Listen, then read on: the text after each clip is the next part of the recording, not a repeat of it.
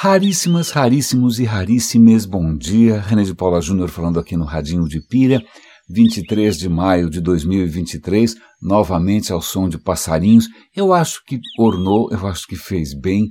E por onde eu começo hoje? Bom, talvez eu comece hoje, é, é uma boa ideia, pelo começo de ontem. Ontem eu me equivoquei, agradeço aqui ao Raríssimo que me chamou a atenção ao abrir o episódio, ao invés de né, anunciar que estávamos diante de mais um dos mil, quase mil e quinhentos episódios do Radinho de Pilha, eu me confundi, a idade pesa às vezes, e falei Roda e Avisa. É, ok, o Roda e Avisa tem mais antiguidade, né, ele é um pouco mais antigo. O Roda e Avisa foi um podcast que eu criei na verdade, antes de haver podcasts, eu, eu em 2003 eu comecei a, a, a, gravar áudios e colocar esse áudio disponível para quem quisesse ouvir. Né? E isso foi em 2003. No final de 2003, começo de 2004, surgiu o termo podcast, surgiu a possibilidade, aplicativos inclusive, né? maneiras de você baixar esse áudio automaticamente e eu adaptei aqueles áudios que eu já vinha fazendo desde 2003, eu adaptei para que isso virasse finalmente um podcast. Então, o Roda Avisa é bastante antigo, o Roda Avisa completa 20 anos. E eu às vezes, perdão, eu me confundo, né? Porque o Roda Avisa continua firme e forte. Ontem mesmo eu fiz um episódio ao vivo do Roda Avisa. Eu abri o Roda Avisa numa, quer dizer, um episódio no, uh, numa live do Instagram por que não em outra plataforma? É um experimento, eu não sei, eu, eu tenho a impressão que no Instagram eu acabo tendo mais, sei lá, repercussão, é a impressão que eu tenho. Parece que está todo mundo cansado de qualquer outra fonte ou de, de, de, então, de, informação, ou seja o que for, YouTube, LinkedIn, Twitter, e as pessoas se refugiam né, nesse, nesse fluxo contínuo de hedonismo e voyeurismo do Instagram. E bom, em suma, fiz um episódio lá e eu fiz um episódio sobre algo que talvez esteja acontecendo agora. Eu não vou condenar você por isso, é perfeitamente possível, eu acho compreensível que você esteja me acelerando. Perfeitamente possível. Quem manda eu falar tanto? Quem manda eu fazer episódios de 50 minutos, 40 minutos? Acho que hoje vai ser um pouco mais curto. Né? Quem manda eu abusar do seu tempo é, é mais do que o seu direito me acelerar, não é mesmo? Mas eu estava justamente comentando ontem, e acho que vale a pena. Eu vou dar o link aqui para o episódio de ontem, mas eu vou dar o link para a reportagem original do Estadão né, que comenta sobre os danos, os malefícios que essa mania de muitas pessoas acelerarem o áudio no WhatsApp, acelerarem os vídeos no YouTube, acelerarem sei lá mais o que, o que isso causa ao cérebro, a ansiedade que isso provoca. Né? É, eu, a minha pegada aí não foi tanto na questão do, do malefício que isso faz em termos de saúde ou de bem-estar, mas é, eu também tentei chamar a atenção para aquilo que você perde, né, quando você queima etapas, quando você acha que você está economizando tempo. É curioso, né, porque é uma maneira de você aumentar a sua produtividade normalmente em cima de coisas que não são produtivas, não é mesmo? Mas tudo bem. Então, é, perdão se ontem eu misturei um pouco as bolas. É legal, acabou servindo aqui de gancho para a gente comentar essa notícia que tinha saído no Estadão, que eu deixei passar, infelizmente eu deixei passar, mas eu tenho outras coisas para comentar com vocês. Podemos começar, por exemplo, por um mistério que atormenta a humanidade há milhares de anos. Civilizações inteiras quebraram a cabeça, inventaram hipóteses mirabolantes para tentar explicar um assunto bastante escorregadio. Não só bastante escorregadio, mas naturalmente sinuoso. Estou falando aqui de enguias. Eu nunca comi enguias, eu não sou um aventureiro gastronômico, a minha dieta é bastante é, pouco imaginativa, não é? Mas enguias que fazem parte da culinária e dos pratos também de diversas cozinhas, sobretudo no Mediterrâneo, na Europa, tal em guias que, é, que afinal fazem parte do dia a dia de tantas culturas assim, elas sempre foram um mistério. A questão é da onde vêm as enguias ou para onde elas vão. Porque tem uma coisa muito curiosa, eu nunca prestei atenção na enguia. A enguia parece uma cobra com estranhas barbatanas na frente. É um bicho comprido, esquisito, não é? Mas é tão esquisito que se você procurar por órgãos sexuais, aliás, falaremos de sexo hoje de diferentes maneiras, é, você é, vai ficar um pouco, é, digamos, surpreso pela aparente ausência de qualquer instrumento reprodutor, não é mesmo? Ah, tanto é que veja que coisa curiosa, né? Como a enguia não tinha assim uma genitália muito visível, muitas é, culturas um pouco mais religiosas acharam que, olha, que beleza, é um animal que não tem pecado, então podemos comer no Natal. Né, é, ok, não me convide, por favor. É, peru tá ótimo, foi uma excelente invenção, mas é, como assim a criatura não tem uma genitália? Mas tinha outras dificuldades. A questão é, você ninguém nunca tinha visto um filhotinho de enguia. Ponto. É, quando você encontrava uma enguia, era uma enguia enguia. Cadê o filhote da enguia? Cadê o ovo da enguia? Aonde que elas desovam aonde que, da onde que sai. Aí vem as hipóteses mais, sei lá, sensacionais, né? Geração espontânea, raios solares, sei lá. Bom, nessa hora, a criatividade humana, vale lembrar, inclusive, estou lembrando aqui de, de, de, de outro assunto que já foi pauta aqui no Radinho há muito tempo, que são as migrações de pássaros Durante muito tempo a humanidade não entendia aonde os passarinhos, o que, que acontecia com os passarinhos no inverno, porque eles simplesmente sumiam. Aristóteles né, tentou imaginar que de repente eles mergulham na lama dos lagos, claro, né, por que não? E depois, quando é verão, eles saem da lama de novo. É, ok, né, ninguém tinha imaginado que eles simplesmente iam para a África, sei lá, atravessavam a Europa inteira.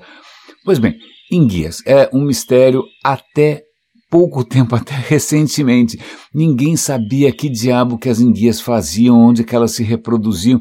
E eu vou dar um link para um vídeo muito bonitinho, que inclusive faz parte de um projeto novo é, no YouTube chamado Criaturas Bizarras. Né? Pois bem, enguia é uma criatura bizarra, mas agora, graças à ciência, graças à tecnologia, graças a coleiras com GPS, se bem que eu fico me perguntando como é que numa enguia que é um bicho que é basicamente um tubo, é, provavelmente escorregadio, eu nunca me aventurei a pegar essa criatura.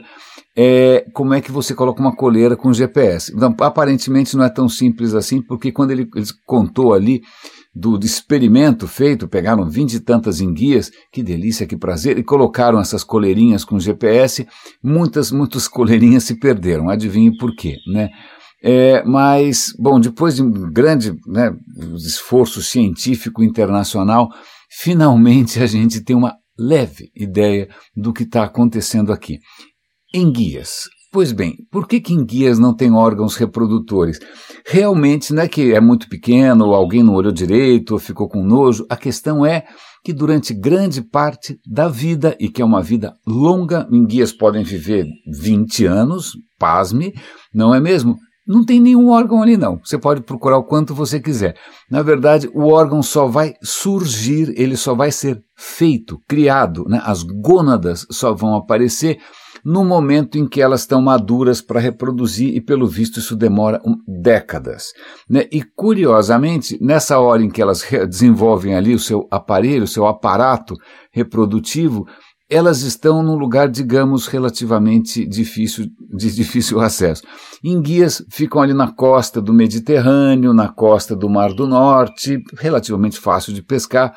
O que eles descobriram é que quando as enguias vão reproduzir, elas são criaturas, aliás, é um nome que eu, eu acho que eu vou errar, eu acho que chama catadromos. Catadromos, posso estar errando, posso estar errando. Eu vi uma vez só na vida isso, acabei de ver são essas criaturas que vivem ali meio na água doce, mas na hora de reproduzir elas vão para o mar, que acho que é o contrário do que um salmão faz, né? Salmão passa a vida inteira no mar, quando vai reproduzir sobe o rio. Né? Pois bem, elas fazem o oposto. Elas quando vão reproduzir, elas vão se reproduzir no mar. É no mar onde, cara pálida? Então, esse que é o, o problema. Aparentemente, quando elas vão se reproduzir, e aí parece que o, o, o grande né, o grande berçário ali não é, é no, nos mares da Europa, mas é, já é no Atlântico, muito perto das Américas, uma região chamada de Mar dos Sargassos. né, sargaço acho que é um tipo de alga, se eu não me engano, é ali que você encontra filhotinhos de, de larvinhas de enguia. É, aliás, a gente já tinha encontrado essas larvinhas, mas elas são tão diferentes das enguias que realmente ninguém podia imaginar que aquilo fosse enguia, porque aquilo parece uma folha de árvore transparente, não parece uma, uma cobrinha, não parece com nada. Pois bem, no Mar dos Sagaços você encontra essas, essas criaturinhas, são as larvas das enguias, pasmem. Oh! Mas, mas é ok, descobrimos onde estão as larvas, descobrimos que elas, as uh, enguias vão se reproduzir no, no, no, oceano, mas onde? Então, descobriram que quando elas vão se reproduzir, elas começam a partir, passam pela ilha de Açores, pelos Açores, pelo arquipélago de Açores, né, e partem por ali e mergulham até 1.400 metros de profundidade e vão lentamente na direção do sargaço. Aliás, bota lentamente nisso, porque elas podem demorar um ano e meio para chegar lá um ano e meio no fundo do mar. Por isso que ninguém via essas criaturas. Ninguém estava procurando esses caras numa profundidade tão grande. Bom, eles vão a 1.400 metros de profundidade, super devagar, justamente para o quê? Dar tempo da sua genitália surgir aparentemente do nada. Então elas se reproduzem, morrem por ali mesmo, né? E aí os bebezinhos, as larvinhas, vão aparecer no mar dos sargassos. Oh, descobrimos aqui um mistério de milhares de anos. É porque eu acho essa história mais interessante do que geração espontânea, envolvimento de entidades transcendentais. Eu, eu, eu gostei. Eu, eu, eu confesso que eu estava com isso na cabeça há anos. Eu já tinha ouvido falar que como é que pode, em pleno século XXI, a gente não sabe como que uma criatura tão aparentemente básica e despretensiosa quanto o Minguia ela se reproduz. Pois agora descobrimos e agora temos um novo canal chamado Criaturas Bizarras. Mas se bem que acho que criaturas bizarras somos nós. Né? E para comprovar um pouco essa história, eu vou dar um link aqui para mais um artigo do Carlos Orsi. O Carlos Orsi é, ele é marido da Natália Pasternak, é um, é um, é um ele, os dois juntos têm a revista Questão de Ciência, eles estão sempre produzindo conteúdo a respeito do, do valor da ciência, desmistificando um monte de, sei lá, maluquices e, e, e falsas crenças. E tem um artigo do, do Carlos Orsi que me chamou a atenção, sobre algo que também me intriga há bastante tempo. Também uma criatura curiosa, né, é, que é o demônio, o diabo. É, eu me lembro que até na faculdade eu tinha feito um, um trabalho é, a respeito. Né? Acho que eu, eu, fiz comunicação e eu me lembro de ter feito ali um trabalho que era completamente amador, né? mas sobre como o diabo era mudava de cara conforme a época. Né? Você tem de repente um Nosferato, que é um vampiro, um vampiro. Como é que os vampiros mudam de, ao longo dos filmes? De repente ele é uma criatura que parece um esqueleto, aí mais recentemente ele é uma figura sensual, aí você tem, imagina, tempos depois veio essa série, que era uma série meio romântica, com vampirinhos sexys e tal. É, eu, naquele momento acho que eu já estava percebendo que a gente cria os diabos que a gente precisa, né? Como ele não existe, como não tem nenhum, nada, né? Você pode criar o que você bem entender. Né? Mas vamos voltar aqui para o artigo do Carlos, sem nenhum tipo de memorialismo aqui. Pois bem, o que o Carlos está comentando é que é, essa questão do, do, da crença no diabo parece ser bastante forte, sobretudo no Brasil. Eu, eu, eu, vou confundir os números, porque tem um outro artigo da BBC Brasil muito interessante, vou fazer um parêntese aqui, comentando que o Brasil é um dos países onde a, que tem a maior porcentagem da sua população que acredita em Deus ou em algum tipo de coisa superior é alguma coisa em torno de 89%. Quase 90% dos brasileiros acreditam em Deus. Curiosamente, isso é muito acima da média mundial, pelo menos do estudo que a Ipsos fez. A Ipsos fez um estudo, acho que com 26 países, se eu não me engano, é um número desses. Eu, eu, eu, curiosamente, parece ser o mesmo número das enguias. Será que eu estou confundindo os números? Pode ser uma coincidência. Mas ela, com algumas dezenas de países, é, ela fez um estudo, não fez estudo com países muçulmanos. Eu acho que eu, eu não teria coragem de chegar num país muçulmano e perguntar se o cara acredita em Deus. Eu provavelmente ia ser, sei lá o que, ser, no mínimo expulso, né? Porque só o fato de você questionar se, né, pode parecer que você é um apóstata, que você é um herege, que você, sei lá o quê. Né? Então eu, eu até entendo por que os caras não foram perguntar em alguns lugares. Mas, por exemplo, perguntaram em dezenas de países e fizeram um ranking né, de quais são os povos que mais acreditam em Deus. Né? E o Brasil está lá, muito próximo, acho que da África do Sul, curiosamente, e da Colômbia, praticamente um empate técnico, tudo muito perto ali do, no, do 85, 90%. É, eles até mostram ali o quanto isso se. a gente percebe né, essa nossa fixação na ideia de um Deus nas nossas expressões do dia a dia. A gente fala, pelo amor de Deus, Deus te guia, Deus te pague, Deus te paga. A gente fala em Deus o tempo todo. Né? É, a média dos outros países, se você fizer a média ali, acho que dá 60 e poucos por cento, a gente está vários pontos acima da média. Se você quiser dar uma olhada no estudo, como sempre eu vou dar o link, o link está no radinhodepilha.com, está na descrição deste episódio, está no nosso canal no Telegram, aí você pode ver que isso obviamente flutua conforme a classe social, flutua conforme a faixa etária, né? Então você vai perceber que de repente você tem uma geração que é um pouco menos é, crente, e você vai perceber também que, de, conforme a geração ou a classe social, você tem mais evangélicos que católicos. Mas é, eu fiquei muito intrigado porque quando você vê os países que menos acreditam é, em Deus, está lá Japão, alguns países, Dinamarca, Holanda, sei lá, alguns países nórdicos, né? E eu, eu percebi, e aí o número cai bastante, mas cai realmente bastante, não é? E eu percebi, e eu não estou dizendo que isso seja uma causa, não sei se é uma correlação ou pode ser uma absoluta coincidência, mas curiosamente os países que mais acreditam em Deus são países que não são necessariamente, é, digamos, é, em termos de progresso, não são assim um belo exemplo. Aí você fica se perguntando se, aliás, o artigo tenta levantar várias explicações de vários especialistas para tentar explicar por que, que o brasileiro acredita tanto assim em Deus. Falou, não, é a ausência do Estado, ou então é a colonização opressiva católica portuguesa, ou então é. Eu não sei. Né, até que ponto algumas coisas são consequência ou causa. Né, o fato da ah, ausência do Estado, ah, ou então as dificuldades materiais, é, uma coisa para se pensar, né? Porque tem aparentemente, se a gente olhar em volta, tem países que vão muito bem, obrigado, é sem, nem, sem esse mesmo grau de fervor religioso.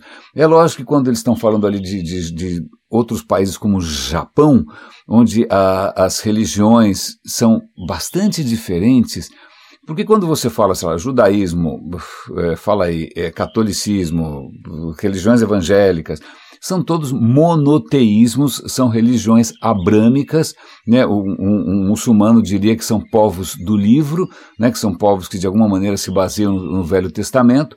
Né? Agora, quando você vai para um Japão, onde você tem uma imensa predominância do budismo e do shintoísmo, ou da China, que de repente tem o confucionismo, isso a noção né, nessas culturas de uma divindade não parece ser tão importante. Né? Então, é, é, a gente não está a gente está comparando maçã com banana aqui, ou maçã com laranja, ou seja o que for. Né? É, é, é a questão da fé, ou a questão, questão que a gente poderia chamar de confessional, em alguns países é de importância reduzida. Né? A religiosidade oriental muitas vezes é muito diferente da religiosidade ocidental. Certo? Mas aí voltando, já que depois que eu fiz essa grande introdução sobre o Brasil acreditando é, muito em Deus, quase 90% das pessoas, né? Ah, se eu não me engano, o, o, o, parece que de uns anos para cá o número de ateus ou não religiosos vem crescendo. Vamos esperar esse próximo censo, mas acho que no censo anterior tinha pulado de 6% para 14%, mas vamos supor que esteja por volta de 10% que realmente não, não são religiosos, né? É, que, e, bom, é, depois eu, eu, reclamo que o Radinho tem uma audiência relativamente pequena, é, agora eu, eu começo a entender um pouco por quê. Mas voltando para o artigo do Carlos, que é muito bem escrito, um belo trabalho de pesquisa sobre a crença em é, diabo. E é interessante porque é, demônios, ou acreditar que existem entidades é, sobrenaturais que tornam a nossa vida um pouco mais complicada, é algo aparentemente bastante antigo. Né? Você tem em muitas religiões africanas, por exemplo, entidades sobrenaturais que não são necessariamente nem más nem boas, mas elas podem ser brincalhonas, podem ser imprevisíveis, né? elas não, não têm uma questão moral tão clara, né? você tem algumas que são mais. É, é, sei lá, são sempre um pouco mais é, irreverentes, ou que são sempre dão as histórias que envolvem essas entidades é, muitas vezes têm um lado surpreendente que pode ser para o bem ou para o mal, mas é, em, em quase todas as culturas tem a ideia de que o que acontece de ruim com você, uma doença, um infortúnio, pode, possa ser fruto de alguma entidade malévola que você talvez conseguisse de algum jeito tentar se proteger, né? Seja com né? então, assim, demônios ou entidades sobrenaturais são bastante antigos. Mas agora, você eleger né, o príncipe das trevas, né, você dizer que existe um demônio, um, um, diabo propriamente dito, Satanás, fala aí, Asmodeu, o que você quiser, né, o cão, né, isso é uma coisa um pouco mais recente e o artigo coloca isso talvez como uma herança do zoroastrismo. Né? O zoroastrismo é, propõe, propõe que, na verdade, você tem duas é, forças no universo, uma força eminentemente positiva, legal, bacana, boazinha, joinha, e uma que veio para bagunçar o coreto. Né? Então você tem uma coisa que depois foi chamada de maniqueísmo, porque também teve um outro maluco que teve alucinações e queria fundar uma religião nova, que era um cara chamado Mani. Mani se inspirou fortemente também na questão do zoroastrismo, né? e o Mani propunha também uma coisa parecida com isso. Aliás, vou fazer um alerta aqui: se você viu alguma coisa que ninguém mais viu, é muito provavelmente uma alucinação. Né? Então, mas é que, bom, isso normalmente às vezes dá origem a crenças bastante populares, mas deixa para lá. Mas voltando, então você tinha o zoroastrismo que propôs essa história de bem versus mal, uma coisa muito definida. Mani também tinha uma história muito parecida, não é? é você tem, eu, eu não sabia disso, mas é, no, em algumas versões do judaísmo você tem também um princípio do mal, mas isso depois no, no, no Velho Testamento acho que a coisa fica um pouco diluída. É, e o que me intriga é que, se eu não me engano, se eu, eu não sou um especialista, tal, é, é, eu poderia consultar minha mulher, que realmente é muito mais é, é, é, super versada, uma erudita nessa questão de, de, história das religiões, mas que eu me lembre, na, em nenhum livro da, da, da, Bíblia, nenhuma história tem esse, esse papo todo de um, de um príncipe das trevas, um satanás que está no inferno e que as almas estão lá. Isso tudo, se eu não me engano, foi inventado depois não é? Mas é curioso, vale a pena ler o artigo para pegar um pouco essa questão histórica. É, a, a, invenção de um diabo é uma coisa relativamente recente. As características desse diabo mudam de acordo, obviamente, com a necessidade, mas ele parece ser quase que uma, uma necessidade para complementar uma história que não para muito em pé, né? Porque se você tem um mundo criado por uma entidade benévola, por que, que existem Bolsonaros, né? por que, que existe, sei lá o que, Joanete, por que, que existe. Então, né? Por que, que existe coisa ruim se existe. Opa, se, se acontecem coisas ruins, não é culpa do criador, esse cara é super legal, né? A gente tem que literalmente arrumar um bode expiatório, e aí bota o cara até com pé de bode, inclusive, etc, etc, etc, né? E aí esse cara que explica, pronto, a culpa não é do cara, não, imagina o criador é legal, né? Que, que ele realmente não consegue dar conta, esse outro fica aprontando o tempo todo tal. E é interessante porque, se eu não me engano, e a minha memória está confundindo um pouco os dois artigos, é, a crença em demônios é, também é bastante difundida. Se eu não me engano, no islamismo, os demônios têm um papel fundamental, né, fundamental. Eles explicam muitas coisas ruins. Para evangélicos também, né, demônios são a fonte da tentação, demônios. Aliás, ele faz uma explicação que eu achei muito interessante da, da religião evangélica, acho que ele até cita o Edir Macedo, uma obra do Edir Macedo, veja bem, né, em que é, parece que eu, eu nunca entendi se você, pelo pouco que eu sei não é, de, de, de Bíblia, que em princípio não tinha a história do o, o, o, mundo é dos pobres e os ricos não vão entrar no buraco da agulha. Né? Eu sempre achei que a Bíblia tivesse, ou pelo menos o Novo Testamento, o discurso de Jesus tivesse uma pegada bastante simpatética, muito né, próxima ali dos desfavorecidos. E eu nunca entendi muito bem o culto à prosperidade dos evangélicos, a história de ficar rico, né, de se dar bem na vida.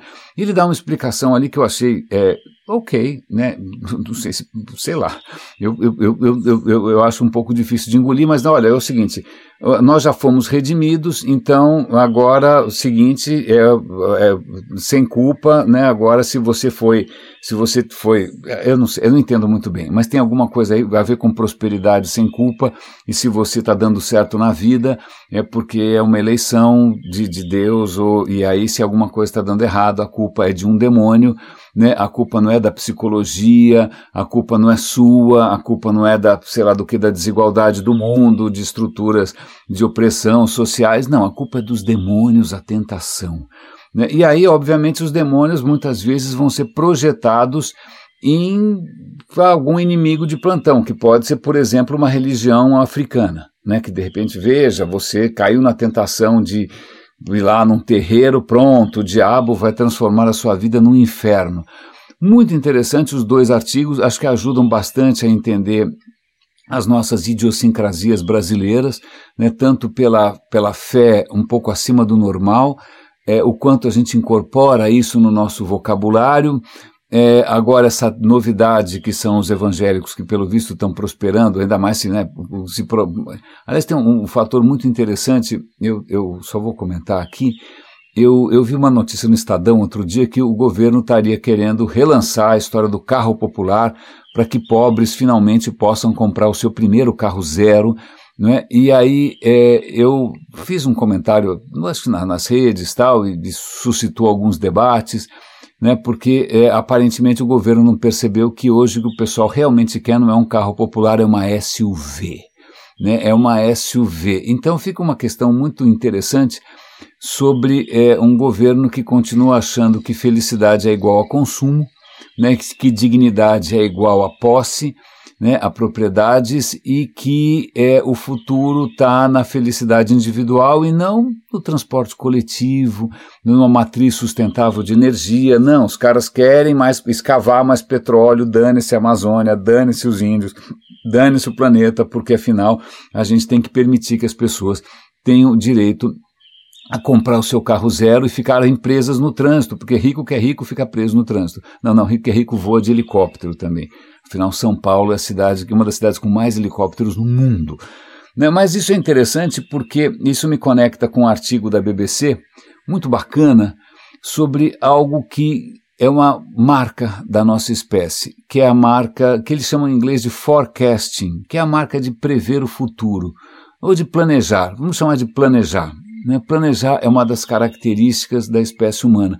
Recentemente eu li, e não comentei com vocês, eu vou resgatar, eu acho que eu vou conseguir colocar o link aqui na descrição, uma reportagem sobre babuínos. Babuínos são, são um, primatas extremamente interessantes, e eles perceberam o seguinte, que, bom, babuíno todo dia de manhã acorda e tem que ir buscar comida, ponto. É isso, ele tem que sair atrás, tem até uma história muito interessante, porque é por onde que eles começam, né? É, é, vou, ver, vou ver se eu resgato esse artigo também. Porque aparentemente, de todo santo dia, alguns babuínos mais saidinhos, mais assertivos, eles vão lá na frente de todo mundo e ficam ah, tentando é, é, a, arrumar seguidores. Eu acho que eu tenho que ir para lá, não, eu acho que eu tenho que ir para cá. Bom, a gente está fantasiando porque a gente não entende babuinês, certo? Certo. Mas pela gesticulação e pela tudo indica que alguns babuínos ali têm alguma ideia de qual é o melhor rumo a tomar, não é? Enquanto isso, o resto da babuinada fica olhando assim, é, não gostei da sua ideia, eu gostei mais da ideia do outro, então todo dia de manhã tem um processo ali relativamente democrático, né, de convencimento, e aí eles vão atrás de quem é mais convincente, o que eu acho sensacional. Né? Mas tem outra reportagem muito interessante dizendo que quando babuínos é, vão atrás de uma fruta específica, eles acordam mais cedo para chegar antes que os outros, porque tem pouca. Então isso mostra uma capacidade de projetar no futuro, forecasting. Então não são só os humanos, né? Esquilos também enterram ali, né? As suas castanhas para pensar no inverno. Né? Então, mas a capacidade humana realmente é, é, é acima da média. É, ela desponta, mas não que ela seja tão é, fabulosa assim. E aí tem uma, uma questão que eu, eu, eu, gosto muito de uma disciplina chamada etimologia. Etimologia é o estudo da origem das palavras. Eu estou sempre comentando isso com vocês aqui.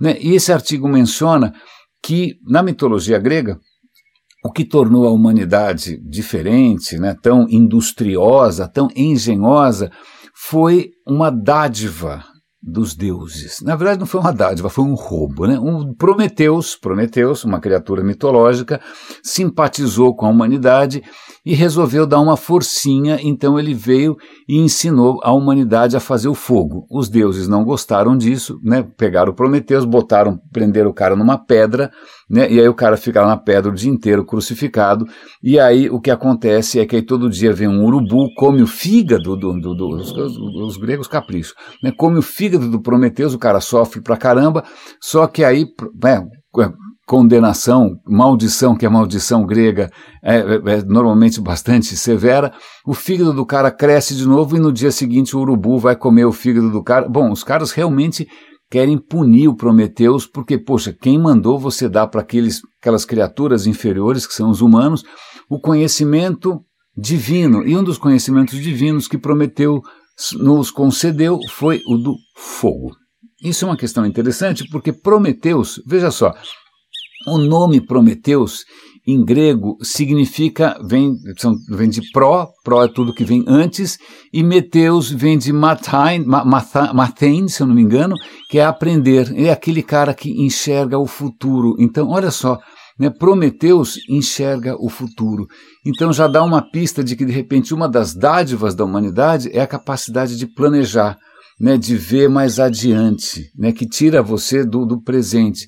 E o artigo mostra que, pelo menos no cérebro humano, não é a capacidade de você imaginar o futuro, ela é muito associada à capacidade de você lembrar do passado.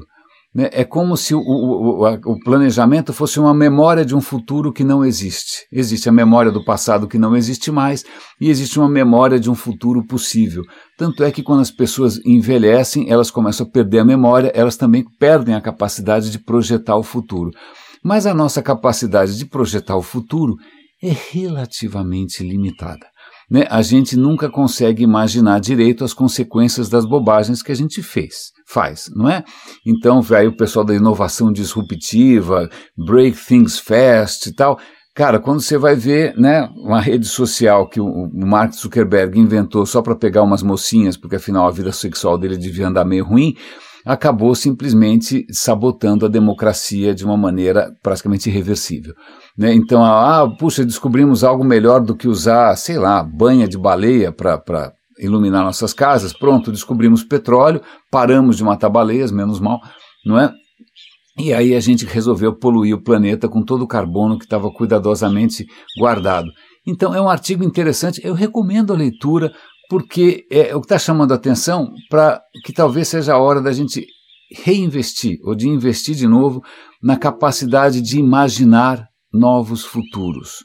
Né? Não um futuro de carros populares e petróleo, que parece que é a única coisa que o velhinho consegue pensar, pelo visto, não é? Mas outros futuros possíveis. E uma dica interessante aqui, né, já que eu falei aqui da aceleração dos áudios, né, já que eu falei aqui, é, é, é uma, um outro artigo da BBC muito interessante sobre uma lição que a gente tem que aprender com os holandeses.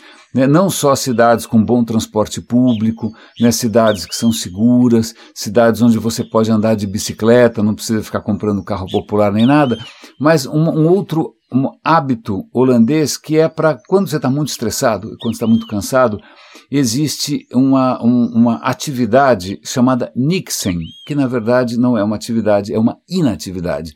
Eu acho que eu não sei se estou pronunciando da maneira certa, o holandês é uma língua particularmente desafiadora, mas Nixen vem de Nix. Nix, pelo menos em alemão, né, Nix é uma corruptela de nichts, que quer dizer nada, então, Nixon é simplesmente não fazer nada, ou em bom português, bundar. Então, o holandês, de tempos em tempos, não faz nada Não vai descansar, vai andar de bicicleta, vai cuidar do jardim, né? vai, vai simplesmente carregar as baterias, vai dar tempo para si mesmo. Ele não vai ficar acelerando o vídeo do TikTok. Ele não, não, não, não. Ele simplesmente dá tempo ao tempo porque as coisas precisam amadurecer. Quantas coisas que a gente pode aprender com a Holanda, não é mesmo? Veja só, mais uma lição interessante. Mas essa reportagem da BBC me faz lembrar de uma iniciativa que eu descobri agora, que eu adorei. A BBC criou um núcleo de jornalistas e de. É uma sala mesmo, aparentemente é um ambiente novo no prédio da BBC, chamado BBC Verify. Né? A BBC verifica. Porque o que acontece hoje, né, se o trabalho do jornalismo antes era descobrir a verdade, agora eles montaram uma força-tarefa para descobrir o que é mentira né, simplesmente porque as mentiras estão ficando muito convincentes. Você tem deepfake, você tem coisas feitas com inteligência artificial, você tem a Rússia fazendo né, coisas completamente fantasiosas, você não consegue. Eles não estou brincando, eles criaram um departamento novo, um canal novo, usando imagens de satélite, usando também computação, especialista de todas as áreas, para conseguir descobrir o que é mentira. Eu achei essa história muito, muito, muito bacana, né? Porque afinal, como é que você constrói um ambiente democrático sem informações? E já que a gente está falando aqui de democracia, e eu falei de Holanda, e eu falei de Grécia, e eu falei de tanta coisa, eu acho que eu, eu vou tentar encerrar esse episódio de hoje com um episódio que eu ainda não terminei de ouvir, do, de um canal que eu adoro, que se chama The Rest is History, o resto é história. Eles estão falando sobre o nascimento da democracia ateniense. E aí, logo de cara, o cara faz, né, os dois ali fazem um alerta que é interessante, que é palavras. Né? Às vezes a gente usa uma palavra só para coisas que são bastante diferentes não é? Então é como falar de, sei lá, amor, pode ser o amor filial, pode ser o amor divino, pode ser o amor do motel, pode ser o amor pela Apple, né? A gente fica usando a mesma palavra com uma relativa falta de critério. Pois bem, democracia, o que a gente entende hoje como democracia, é uma coisa que está ligada a acontecimentos ou desenvolvimentos históricos mais recentes como, por exemplo, a noção de direitos humanos, que todos nós temos os mesmos direitos, né, que todo mundo, afinal, tem. É, é, é uma questão. É, eu ia falar mais democrática, mas aí o raciocínio fica circular. Né? Mas a gente tem uma expectativa de, de representação, né, de transparência, de liberdade de imprensa, liberdade de movimentação, liberdade de crença, de descrença, etc, etc, etc. É essa expectativa que a gente tem quando a gente fala de um país mais ou menos democrático. E a gente sempre lembra que democracia, a própria palavra é grega, democracia, cracia, poder, demos, o povo, né, veio de Atenas, da Grécia tal. E aí ele vai tentar colocar isso num contexto é que as coisas, como sempre, nunca são tão simples assim. É mais ou menos como a reprodução das enguias, é um negócio meio, meio, meio escorregadio. Aliás, eu fico pensando como é que enguia faz sexo, mas bom, deixa para lá. Uh, voltando, Atenas é muito interessante porque, sim, num determinado momento, né, a, o povo de Atenas fica livre dos tiranos, tinha lá uns caras que queriam mandar em todo mundo, ninguém estava gostando dessa história. Eles já tinham tido um legislador, que era Solon, o legislador, que tinha criado ali quase que uma constituição bastante revolucionária, dando direitos para um monte de gente, já tinha sido uma grande novidade, mas você continuava tendo tiranos, num certo ponto se tira os tiranos, e aí o que acontece? Alguém propõe um cara chamado Clístenes, acaba propondo, vamos fazer o seguinte, agora é nós, é nós na fita, a gente que manda na gente mesmo, agora todo mundo participa do processo e a gente vai, né, cada, cada qualquer cidadão aqui pode assumir um cargo público, a gente vai decidir as coisas pela votação. Então isso é um processo inédito. Isso é, realmente não tinha nada parecido antes, não é? Mas não é tão próximo assim do que a gente consideraria democracia. Primeiro, porque não é bem todo mundo. Em primeiro lugar, são os homens, as mulheres estão fora. Em segundo lugar, você tem uma sociedade que tem muitos escravizados, os escravizados também estão fora dessa história. Né? É, tem várias questões aí que são curiosas, mas uma delas que nunca tinha me chamado a atenção é que na hora de vir com esse papo, olha, agora é nós na foto aqui, é, esse nós não era um nós assim ecumênico, não era todo qualquer um, qualquer, não era nós atenienses. E nesse momento surge um mito de origem que eu não conhecia. É um, lá vamos nós falar de órgãos reprodutores e, e detalhes um pouco escatológicos. Pois bem, o mito né, que, que surge para explicar a origem do povo ateniense é? Isso é muito interessante, porque você sempre fica ouvindo, sei lá, cada cultura tem lá uma história mirabolante de louco para explicar da onde que as pessoas surgiram, certo? Certo. Mas nessa, esse é para explicar como os atenienses surgiram, não os espartanos, não os tebanos, não, não, não, só os atenienses. O que acontece é que a deusa Atena, né, Atena, tinha um irmão, que é Hefestos, que eu sempre tive uma grande simpatia, porque, coitado, ele era meio manco, ele era o cara ferreiro que fazia as armas, morava no vulcão, ok, eu sempre tive uma certa simpatia. Se você for a Atenas, a cidade de Atenas, por favor, visite o templo de Hefestos, é um dos templos gregos mais bem preservados do mundo, é extraordinário, é lindo. É bom, pois bem, Hefestos. Mas o Hefestos, é, ele fica encantado pelos dotes físicos da irmã, que aparentemente era muito bonita, e ele, na melhor tradição dos deuses gregos, resolve estuprar a irmã. Uma coisa é, é bastante, é, assim, aparentemente. Bom, em suma, a irmã é, impede esse estupro, mas não há tempo de que evitar que ele como hei de dizer, liberasse os seus fluidos nas suas coxas. Então, é o, em outras palavras, o, Efe, o Hefestos gozou nas, na perna da moça. O que, que a moça fez? Uma moça é, bastante é, elegante, ela pegou um pedaço de algodão, limpou né, aqueles fluidos indesejados e jogou lá para baixo. Certo? Esse, esse pedaço de algodão com sêmen de Hefestos na coxa de, de é, Atenas, cai no solo, né? E brota uma criatura, uma criatura que é um homem com uma cauda de, um homem com cauda, uma mistura de homem com enguia, aproximadamente, que foi, era, foi chamado de Erecteus, né? Então, ó, oh, desse episódio meio esquisito entre irmãos, uma coisa meio incestuosa, nasce o primeiro ateniense, e é, todos os atenienses são descendentes, ou seriam descendentes desse filho é, de Atenas, mas filho em condições um pouco estranhas, não é mesmo? Bastante estranhas. Aliás, veja só, é, não é a primeira vez que alguém inventa uma mãe virgem, não é? Veja que as histórias não são tão originais assim. Pois bem, é, então tá bom. Então, olha que história de louco, né? Então, esse é um mito de, de, de, de, de origem do povo ateniense. Então, o povo ateniense acha que eles são descendentes de Atena, né, de, de um, um, coito não consumado, são descendentes de Serecteus, e que eles surgiram antes de todos os outros povos, portanto eles são superiores. Então veja, a democracia ateniense ela é profundamente ligada há uma noção de povo que tem uma origem específica, diferente de todos os outros, e bastante nacionalista, para não dizer quase que etnocentrista, então não é uma coisa assim tão, é, tão que a gente chamaria hoje de democrática.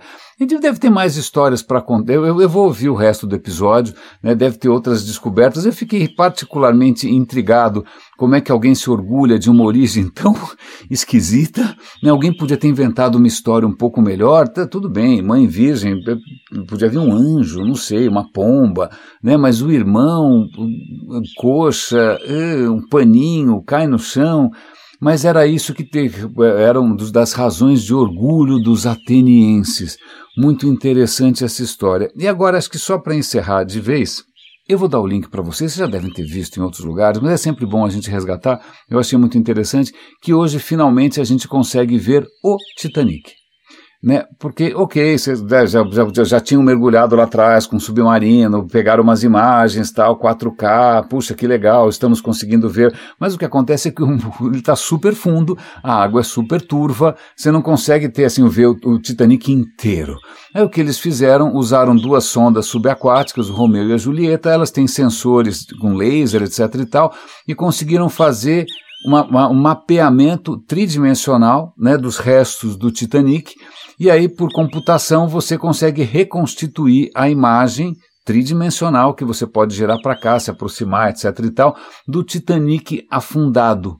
Né? Isso, imagina, quem estudou a vida inteira ah, o Titanic, fascinado, porque como é que foi o impacto, porque, na verdade, a gente não sabe muito bem por que, que o Titanic afundou. A gente não entende muito bem o acidente. Agora, quem sabe, talvez, mais ou menos, né, como a gente precisou ir para as profundezas do, do oceano entender como é que as enguias se reproduzem, a gente talvez consiga entender o que, que aconteceu com o Titanic. Né? É, é, o que é muito curioso, porque é, é engraçado essa história, a tecnologia permitindo a gente ter uma visão macro, né, com um modelo praticamente perfeito daquilo que é inacessível aos nossos sentidos, não só porque está lá no fundo e você não, não, não é uma enguia propriamente dito, mas também porque se você estivesse lá você não ia enxergar nada, é uma coisa turva, é um lugar miserável para fazer qualquer exploração. Mas eu achei interessante isso que a ciência conseguiu permitir, né? Uma tecnologia de ponta, um mapeamento tridimensional, e isso pode, quem sabe, ajudar a gente a desmistificar, né? Inventar histórias um pouquinho menos fantasiosas sobre como o Titanic realmente afundou. Isso é só uma curiosidade. Né? Eu tenho outras histórias aqui, mas acho que eu vou deixar para amanhã elas envolvem mais coisas malucas da biologia, elas envolvem mais coisas malucas de, de uma espécie muito bizarra que é humana, que parece que nunca vai né, fazer as pazes com a diversidade sexual dos seus membros, mas isso fica para amanhã. Raríssimas, raríssimos e raríssimas, cuidem-se, por favor, um grande abraço e fiquem com os passarinhos.